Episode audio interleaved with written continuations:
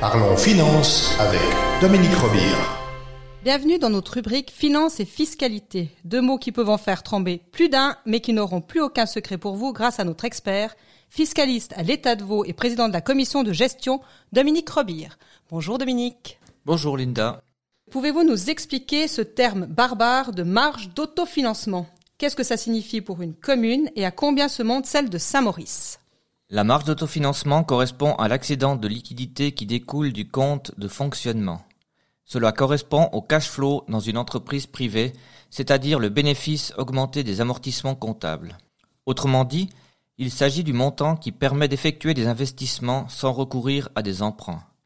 Ces quatre dernières années, la marge d'autofinancement, hors élément extraordinaire, se situait entre 1,7 et 2,5 millions.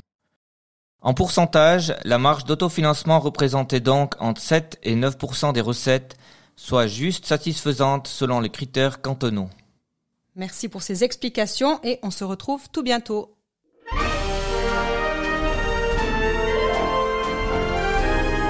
Parlons finance avec Dominique Robire. Vous écoutez PLR Radio, la radio proche de vous.